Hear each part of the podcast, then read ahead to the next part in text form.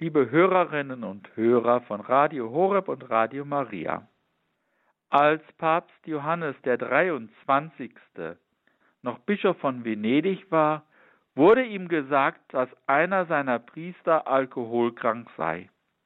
Da ging Johannes der 23., damals ja noch Bischof, zu dieser Pfarrei, um diesen Priester zu besuchen.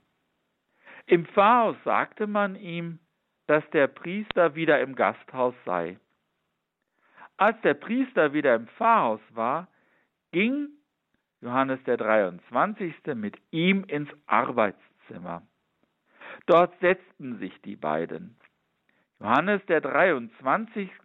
sagte zu dem Priester, Bruder, ich möchte bei dir beichten. Johannes der 23 damals ja noch Bischof, ist da den Weg der Liebe und Barmherzigkeit gegangen.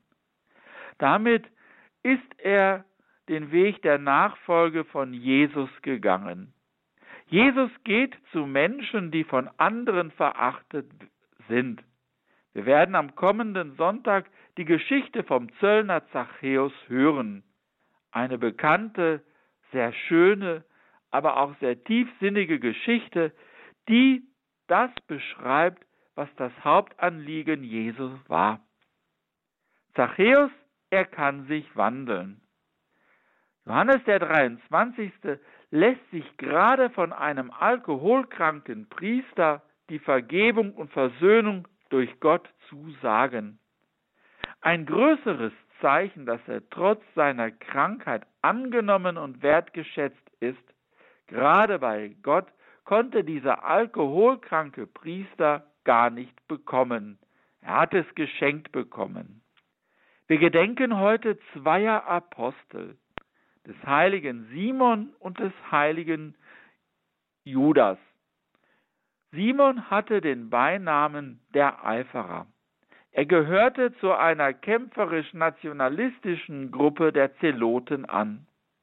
Und auch Judas soll aus nationalistischen Kreisen gestammt haben.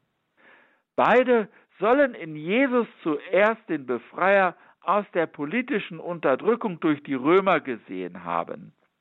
Notfalls wären sie bereit gewesen, auch mit Waffengewalt für die, Unter für die Befreiung aus der Unterdrückung durch die Römer zu kämpfen. Aber gerade auch solche Menschen ruft Jesus in seine Nachfolge.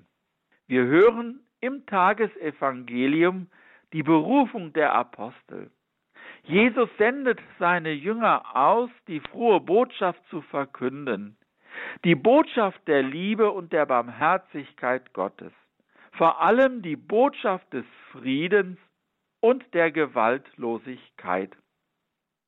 Was Simon und Judas anbetrifft, sollen sie später in Persien und Ägypten gepredigt haben und dann dort auch das Martyrium erlitten haben. Wenn Jesus vom Reich Gottes sprach, dann meinte Jesus nicht ein Reich auf Erden wie so unsere Länder, die abgegrenzt sind durch Grenzen. Reich Gottes meint das Leben mit Gott, das Leben in Frieden und Gerechtigkeit.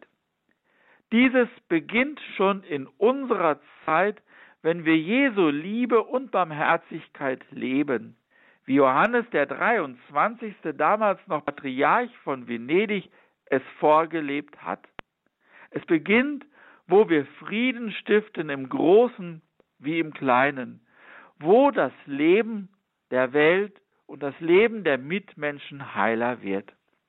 Heute am Fest der heiligen Simon und Judas dürfen wir daran denken, dass unser Glaube auf dem Fundament der heiligen Apostel steht. Und aus diesem Glauben heraus wollen wir leben. Dazu möchte ich Sie segnen. Der Herr sei mit euch. Und mit deinem Geiste. Auf die Fürsprache der heiligen Apostel Simon und Judas segne und behüte sie der allmächtige, barmherzige Gott, der Vater, der Sohn und der Heilige Geist. Amen. Gelobt sei Jesus Christus. In Ewigkeit. Amen.